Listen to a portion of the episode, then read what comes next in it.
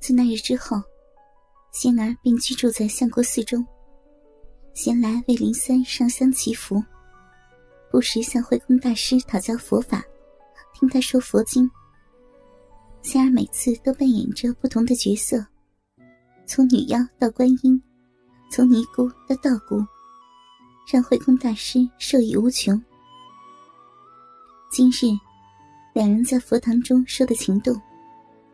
仙儿的过去坎坷波折，慧空大师却看破红尘，大彻大悟，向仙儿讲述人间大道。让仙儿想起在如玉房时和林三谈心的场景，两人就在蒲团上交合起来。女菩萨，贫僧一直神往着你啊！老秃驴，看清楚点我是妖精。怎会有如此佛性的妖精啊？便宜你这老秃驴了。你好粗，胀死我了！两人面红耳赤的呻吟从佛堂传出，两人肆无忌惮的呼喊着，却没有想到佛堂外有一个人在窥视。那人身穿一袭灰色袈裟，却掩盖不住他的丰腰翘臀，满头的长发盘着，显然是大发修行。这人正是来相国寺交流佛法的栖霞寺女尼陶婉莹。自从陶家倒了以后，陶婉莹心碎欲裂，几乎生无可恋，一时冲动，便到栖霞寺挂了号，做了尼姑。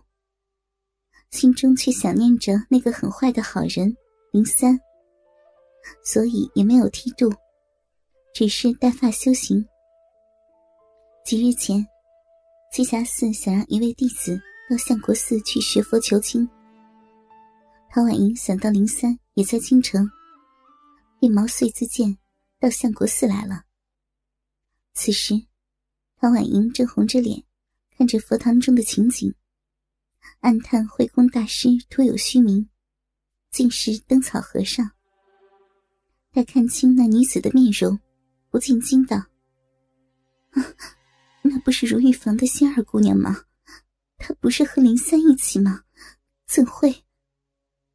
佛堂的声音越来越动情，听得陶婉莹心房乱颤，小臂也有了些失意。师姐，陶婉莹正看得入神，身后却传来一个声音。她一惊，回头看去，却是接待自己的小沙弥悟净。恍神间，悟净已经起身上来，从身后抱住了他，双手按在他的抱乳上，无规律的揉动起来。你，好大胆！陶婉莹被揉得全身发软，想要怒斥悟净，却变成了打情骂俏。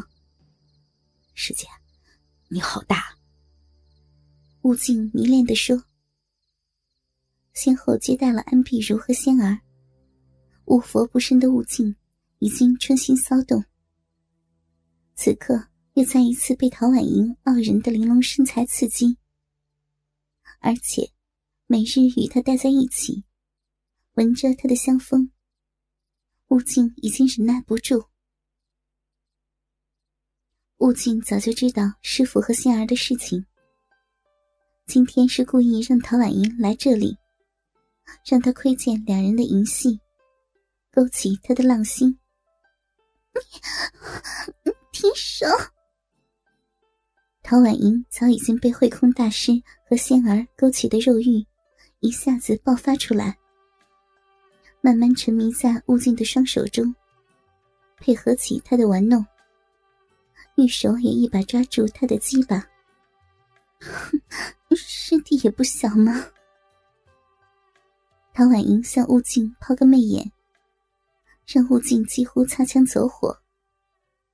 两人景象交缠，接着便像佛堂中的二人一样，在堂外也合起来。进来了，顶死我了！啊师姐你好美啊！小坏蛋，你犯色戒了？师姐不也犯了吗？一时间，相国寺中春色撩人，如牡丹园的花开。一连几日，四人就在寺中交流佛法。不知时日，就在仙儿留在相国寺参悟佛法时，萧夫人和董青山已经抵达京城，到了林三府中。林府大厅，夫人，青山，巧巧惊喜的喊了一声，连忙过去帮夫人把行李搬进房内。大小姐和二小姐都到布庄去了，家里只有安胎的清玄、巧巧和洛宁。青山见到巧巧，兴奋地喊了声“姐”。接着，两姐弟就诉说起来：“ 巧巧呀，玉若和玉霜呢？”夫人仪态万千的问道。巧巧闻言，示意青山把行李搬好。脆生生的对夫人道：“夫人，大小姐和二小姐都去布庄忙了，午时才回来。”夫人微微颔首，轻笑道：“ 傻丫头，你和玉若都是林三的妻子，只称呼名字就好。我也有点累了，你先和青山叙叙姐弟情吧，我回房休息。”巧巧红着脸。乖巧的送夫人回房，便找金山去了。林三去打胡人了。整个林府显得安宁平静。休息醒来的萧夫人，不禁也有些无聊。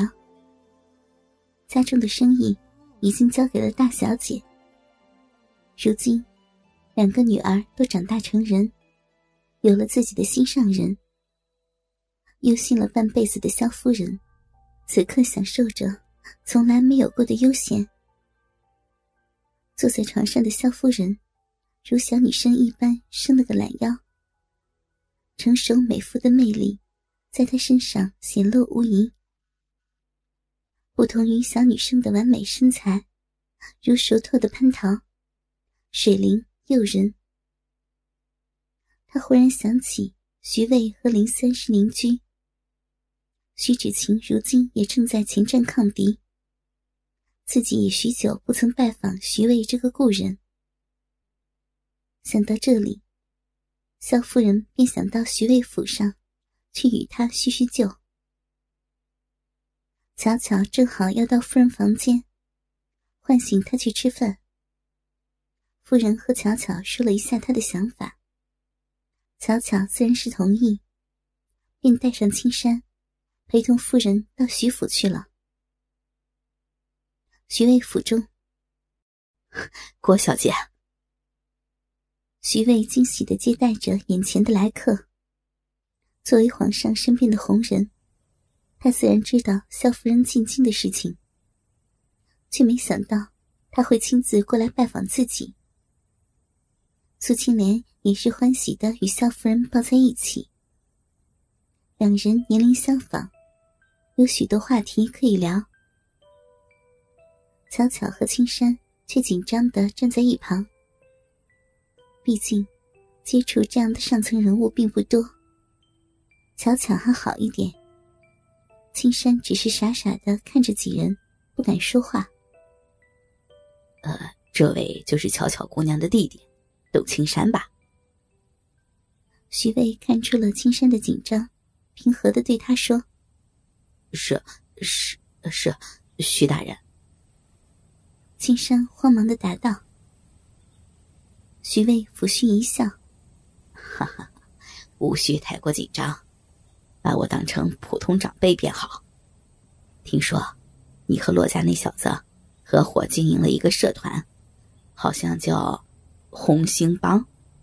呃，对，是姐夫教我和骆大哥管理的。青山情绪平复了一点，拘谨的说：“哈哈哈，甚好，甚好。”徐渭早就猜到，这必然是林三又一杰作。命人上茶后，便饶有兴趣的与董青山聊了起来。乔乔也在一边不时的答话。